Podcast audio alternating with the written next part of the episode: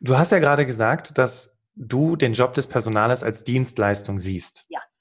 So, wenn ja. ich jetzt mit meinen Klientinnen und Klienten spreche, äh, dann ist es aber häufig so, ja, von wegen Dienstleistung. Die gehen nie dran, es dauert 150 Jahre, bis die sich mal melden. Ähm, die, ähm, äh, ich krieg einfach irgendwelche nichtssagenden Aussagen.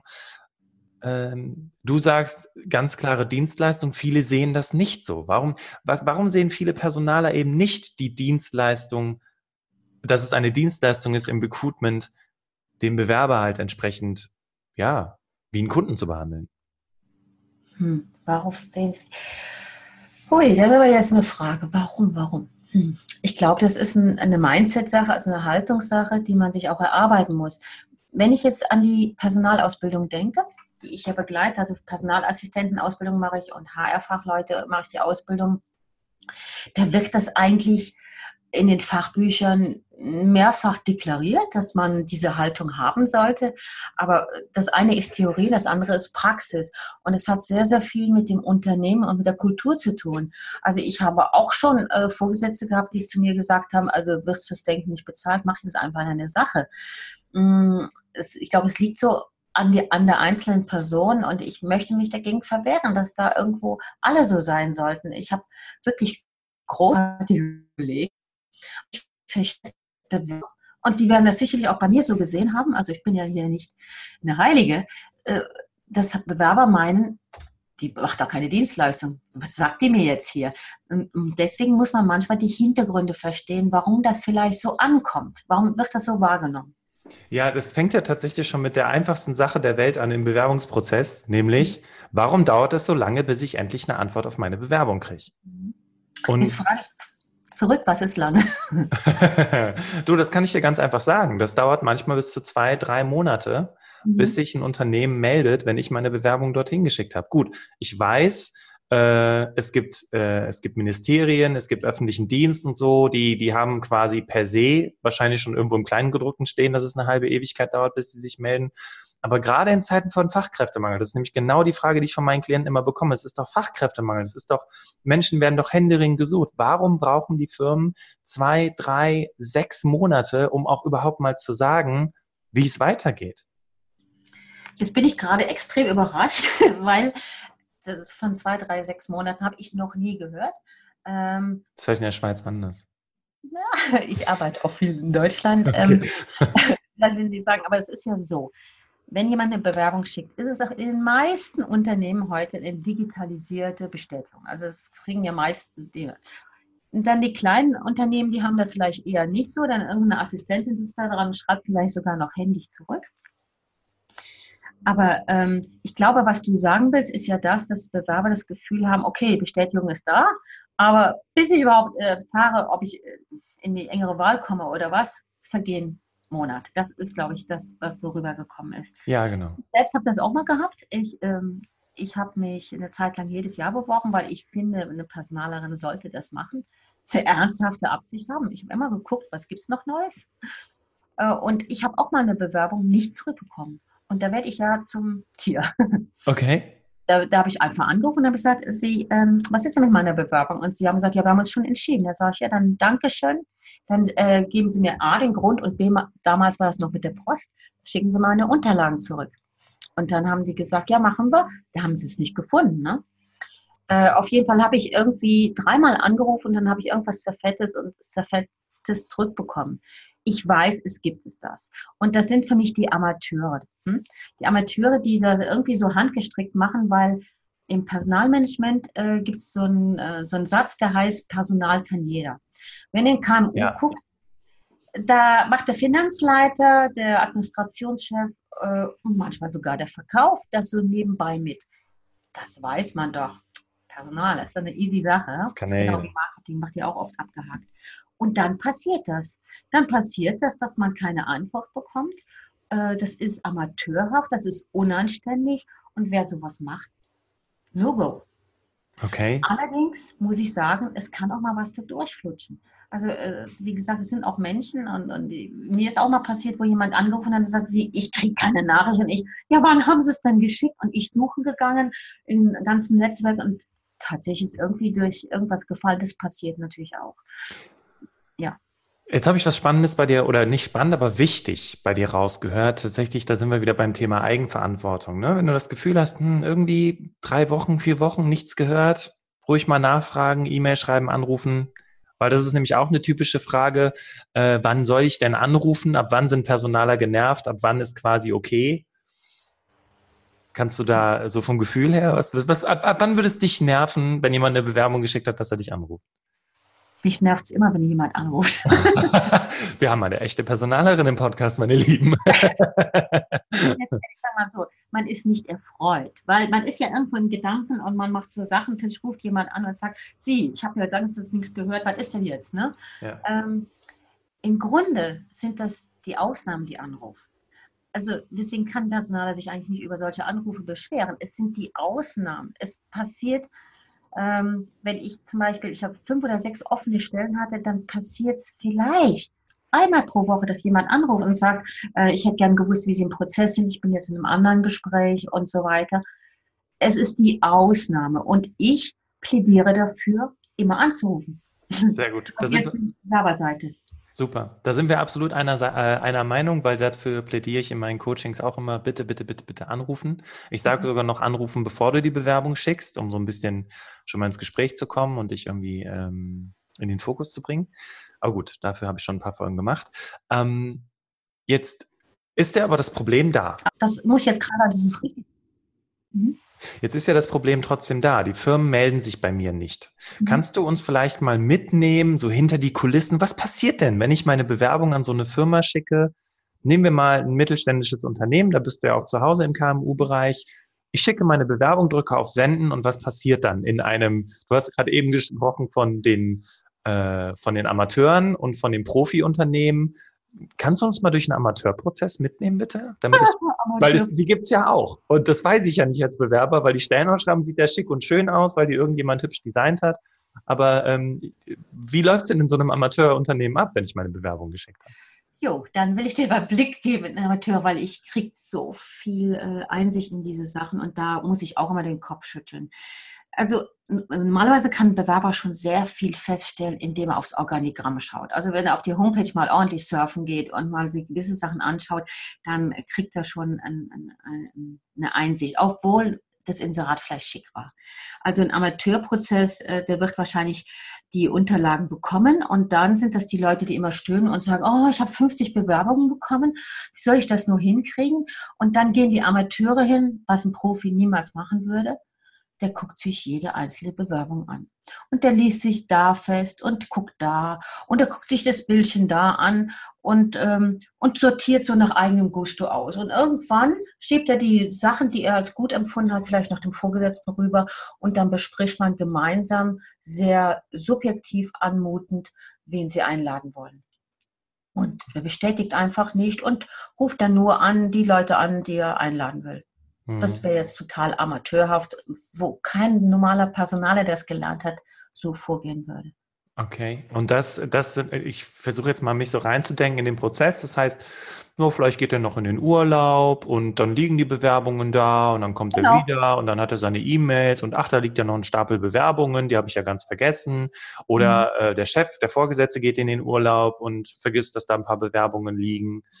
Ähm, okay, gut, da haben wir dann schon mal so ein paar, wie nennt man die heutzutage, Bottlenecks, ne? wo es dann so ein bisschen schwierig wird. Ähm, und dann hast du gesagt, der, der, ich würde doch jetzt aber als Bewerber denken, natürlich soll der sich meine Bewerbung total, ähm, ja, wie soll ich sagen, detailliert anschauen. Wozu schicke ich denn ein Foto? Wozu mache ich denn ein Anschreiben und all diesen ganzen Kram? Jetzt sagst du, das ist amateurhaft, sich das so durchzulesen. Mhm. Gut, da muss ich jetzt den Blick ins, in, zum Profitum machen. Ja, ne? gut, sehr guter Wechsel. Der Profi, der hat im Vorfeld, bevor er überhaupt das Inserat rausmacht, von dem Vorgesetzten ein genaues Anforderungsprofil bekommen.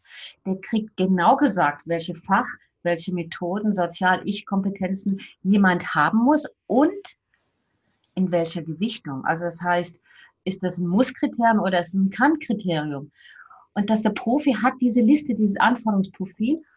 Und diese Liste, die nimmt er bei, zur Hand, wenn diese Bewerbungen reinkommen. Und dann guckt er sich nur und ausschließlich erstmal, erstmal den Lebenslauf an. Das interessiert das Motivationsschreiben nicht, es interessiert nicht das Foto und die Zeugnisse sowieso nicht. Und man guckt also nur äh, das Anforderungsprofil und dann guckt man den Lebenslauf.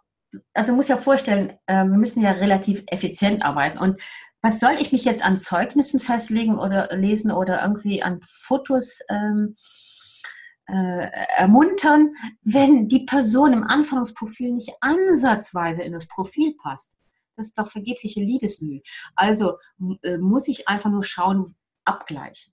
Und äh, die digitalisierten, die großen Konzerne, die gehen ja nur noch mit der Keyword-Analyse darüber und holen sich die Keywords raus. Das heißt, für deine Bewerber, die hier zuhören, bitte bereitet doch den Lebenslauf so auf, dass die Keywords, also die im Anforderungsprofil äh, sind, gesehen werden. Und das Anforderungsprofil sehen natürlich die Bewerber nicht, aber sie können aufgrund des Stelleninserats viel erlesen.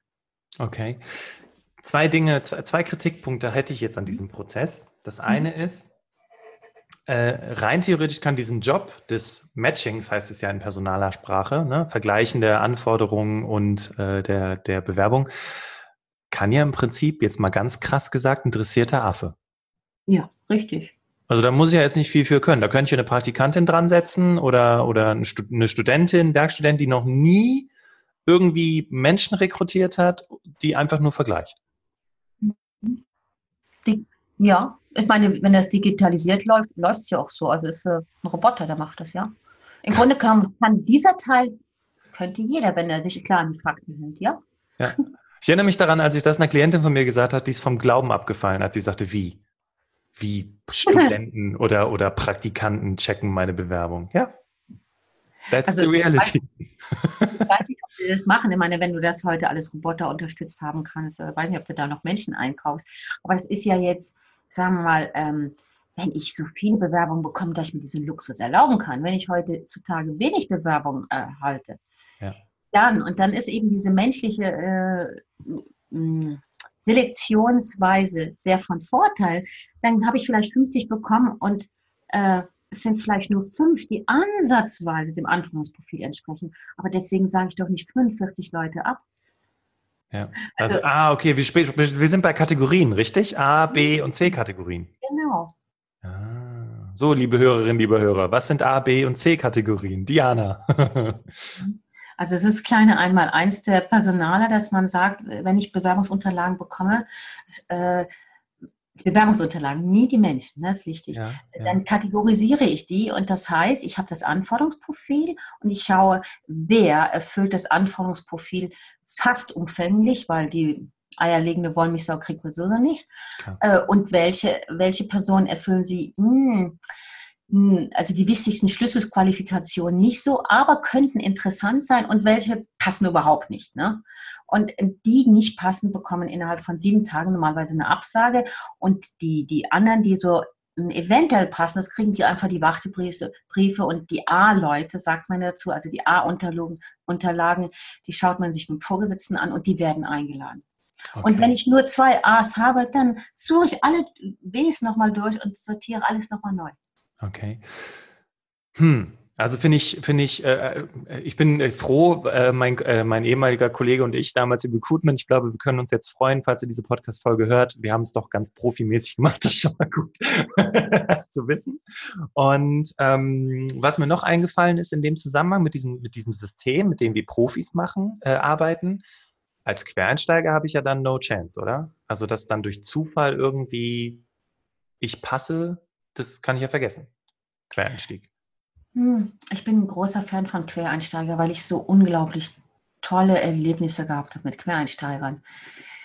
Wenn du ein Quereinsteiger bist und aber an diesem Job interessiert bin, dann bitte bereite deine Unterlagen so toll auf, dass der Personaler auf den ersten Blick sieht, aha, der hat zwar die Sachen nicht, aber der hat die Projekte gemacht und der hat Erfahrungen. Also es versucht den zu übermitteln ähm, mit, einem, mit einem einzigen Blick, ja, ich bin zumindest nicht hochmotiviert oder ich habe Erfahrungswerte.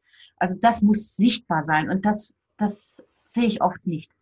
Okay, das war nämlich tatsächlich gerade die nächste Frage. Was heißt so toll aufbereiten? Jetzt hört wahrscheinlich die eine oder andere denkt, okay, ich suche mir so eine, so eine Bewerbungsschreibfirma, zahle den 500 Euro und die machen das toll in grau mit rosa abgesetzt und es sieht mega geil aus. Und darum geht es gar nicht, ne?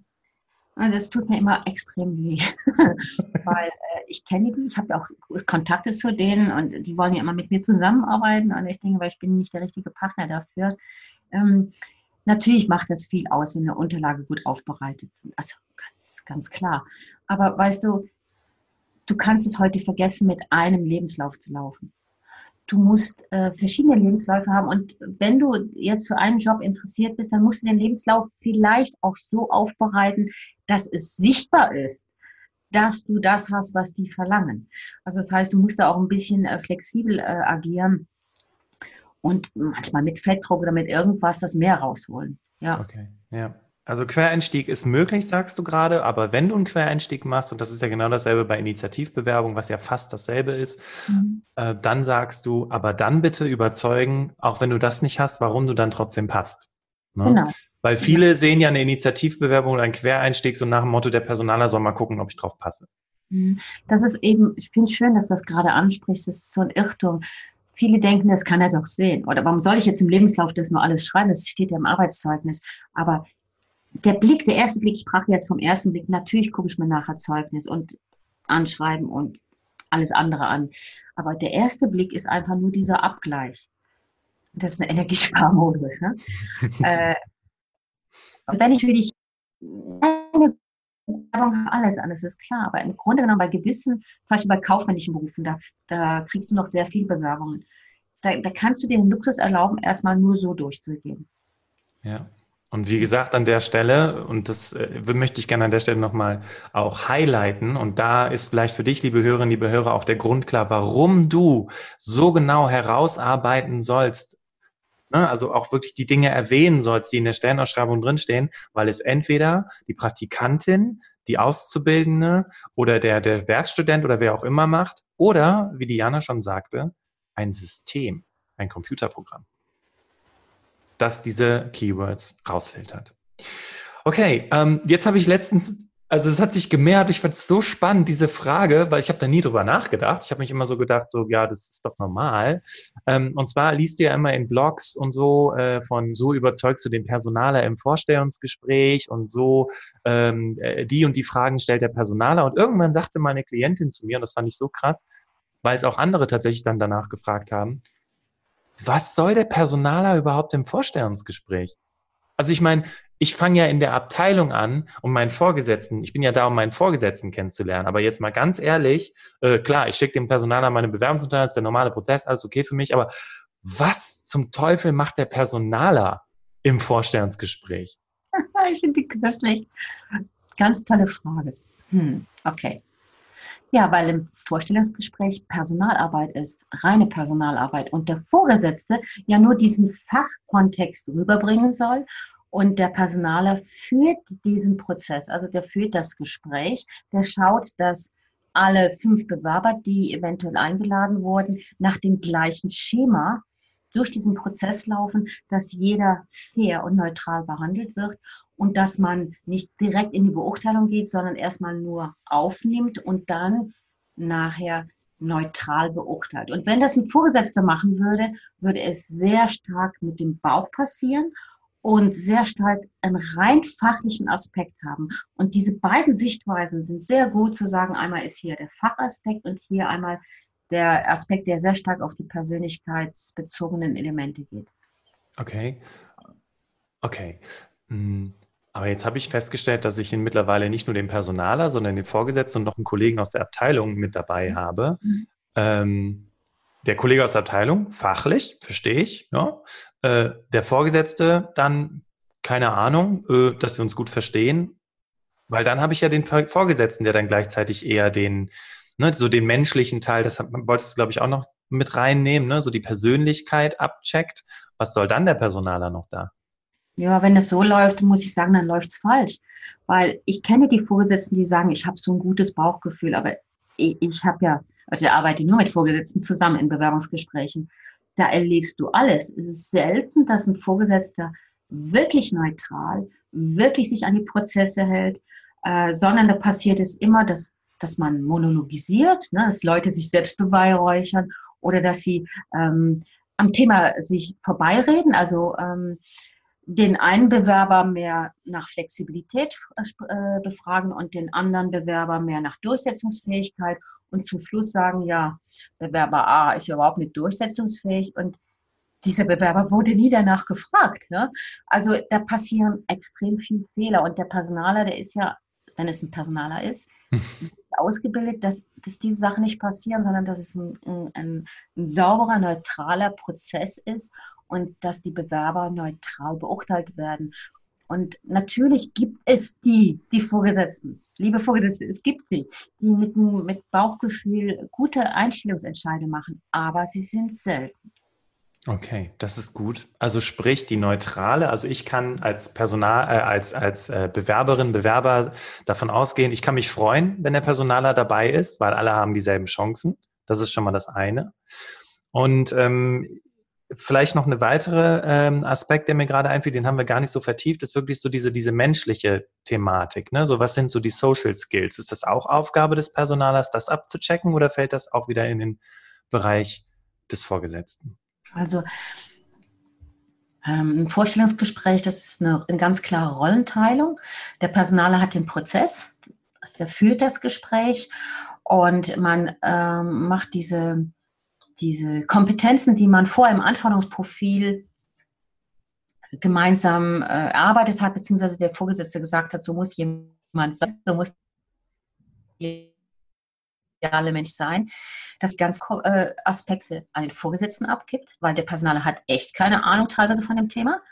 Und die Persönlichkeitsthemen äh, der Personaler übernimmt. Und da hinterfragt er die. Und da hinterfragt er eben nicht mit geschlossenen Fragen oder mit Suggestivfragen oder äh, hypothetischen Fragen, sondern er, er hinterfragt die Sachen so, dass man sie auswerten kann. Hm? Also es sind wirklich zwei Paar Schuhe und äh, der Vorgesetzte, der soll diese fachliche Kompetenz rüberbringen und auch die Fachfragen stellen, damit er weiß, sitzt die Person, die vor mir sitzt, die hat, hat die Ahnung oder nicht.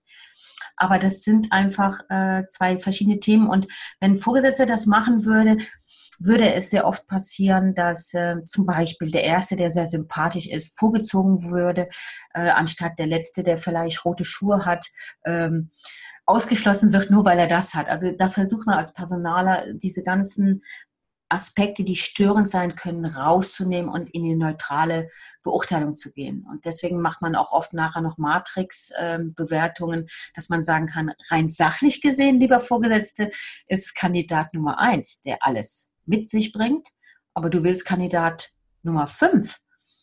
Du bist Vorgesetzter, du entscheidest natürlich immer, aber sachlich gesehen ist es eins. Ha? Hm, okay, sehr gut. Und was man vielleicht noch sagen könnte, äh, das ist mir gerade so als Idee gekommen, der Vorgesetzte sieht ja nur seinen Bereich. Und der Personaler kennt ja sämtliche Bereiche. Das heißt, der Personaler ist vielleicht auch noch gut dafür zu wissen, ähm, ist die Person noch langfristig fürs Unternehmen geeignet? Ähm, passt die gut in die Firma? Ist das auch noch ein Argument, was man anbringen könnte? Den, den Gesamtüberblick zu haben als Personaler? Das äh, ist ein Argument, aber das juckt den Vorgesetzten nicht. Weil der Vorgesetzte, musst du vorstellen, der hat so ein Abteilungsdenken. Ne? Ich ja, ja, eben. Genau, das meinte ich. Ja. Mich interessiert das nicht, ob der mit dem Finanzler kann oder so. Ne? Also genau. weißt du, einfach, ähm, ich verstehe, das ist einfach dieser Aspekt, mir soll es gut gehen, ich will die richtigen Leute haben. Und der Personaler guckt eben diese verschiedenen Bereiche an, die er betreut und äh, sieht das natürlich auch. Aber ich glaube, mit der Argumentation käme man wahrscheinlich nicht großartig weiter. Vielleicht nicht aus personaler Sicht in der Firma, aber äh, wenn mich jetzt Bewerber das nächste Mal fragen, habe ich auf jeden Fall zwei Argumente. Das erste ist die Neutralität. Ne? Du kannst davon ausgehen, dass es eine neutrale Bewertung zwischen mehreren Personen gibt. Und das zweite ist natürlich, je nachdem, du hast ja auch Ambitionen, dich weiterzuentwickeln im Unternehmen. Der Personaler hat dich dann kennengelernt und sieht dich ja auch im Gesamtkontext der Company, ob du auch vielleicht woanders reinpasst. Und vielleicht, wenn es die Stelle nicht ist, vielleicht ist der clever, solche Personaler gibt es tatsächlich auch, äh, und überlegt sich dann, äh, ob du vielleicht in einen anderen Bereich besser passen würdest. Also das ist ein super Argument, was du sagst. Das ist auch bei mir schon oft passiert, wo, wo der Vorgesetzte sagt, der kommt nicht in Frage. Und ich habe dann gesagt, aber der hat die und die und die Kompetenzen, den könnte ich mir jetzt sehr gut da vorstellen. Und dann habe ich so versucht, ihn in, in eine andere Richtung zu schleusen. Aber dann habe ich das auch gesagt, ja. Cool. Ja, also wow, Diana, das waren ähm, zwei Themen, die wir mit reingebracht haben. Einmal das Thema, warum dauern Bewerbungen so lange? Danke, dass du uns mal mit hineingenommen hast in die Welt einer unprofessionellen Firma und einer professionellen Firma. Und äh, danke auch, dass du uns die Frage beantwortet hast, die vielen Bewerbern durch den Kopf geht, was soll der Personaler überhaupt im Vorstellungsgespräch, weil ich will ja nur in diese Abteilung, wo ich mich bewerbe. Ähm, ja, wenn, wenn jetzt die eine oder andere Person halt sagt, boah, ich möchte mehr über Diana erfahren, die, wir haben ja ganz zu Beginn, an, ganz am Anfang der Podcast-Folge gesagt, dass du auch selber Podcasterin bist. Das heißt, wie heißt dein Podcast? Abenteuer HRM, mhm. Abenteuer Personalmanagement, ja. Mhm. HRM steht für? Human Resource Management. Alles in Personalwesen ist mit diesen englischen Begriffen übersetzt. Ich, ich kann da auch nichts dran ändern. Ist einfach so. Und HRM ist einfach eine wunderbare kurze Abkürzung. Ja, klasse. Okay, also einmal Podcast, aber wie können die äh, Damen und Herren noch mit dir in Kontakt treten? Was gibt es da für Möglichkeiten? Also ich bin extrem aktiv auf LinkedIn, also da kann man sich mit mir vernetzen. Hm, andere sind vielleicht auf Instagram oder so, aber ich, ich finde meine Leute sehr oft dort. Da sind auch viele Personale unterwegs und ich erlebe auch, dass, dass man da sehr gut in Jobs kommen kann. Äh, und da kann man mich direkt kontaktieren. Ich freue mich sehr, wenn ich jemanden in mein Netzwerk aufnehmen kann und sonst über meine Homepage www.dianarothcoaching.com. Klasse. Und dann habe ich Diana noch zu Beginn des Interviews gefragt, sag mal Diana, hast du irgendwas für unsere Hörerinnen und Hörer, was die von dir ja mitnehmen können und vielleicht auch so ein bisschen mal mit dir arbeiten können? Und da hatte Diana gesagt, ja, da ist mir was eingefallen. Diana, was ist es? ja, weil ich gedacht habe, deine, deine Zielgruppe sind ja nicht unbedingt die Personale und für die habe ich natürlich so alle. Ich habe sie. Äh, der, nein, so nicht. Der, ich glaube, das kann jeder gebrauchen, weil ich so einen ähm, Kurs aufgebaut habe, den ich an, an, an, verschiedenen Institutionen gebe und der gut gebucht wird. Und daraufhin habe ich die Essenz zusammengeschnitten. Und ich werde den Link dir geben, dass du ihn einstellen kannst und dann äh, kann jemand schauen, ob das was wäre. Ja. Kannst du uns vielleicht noch ganz kurz mitnehmen, worum es geht in dem Online-Kurs, in dem Minikurs?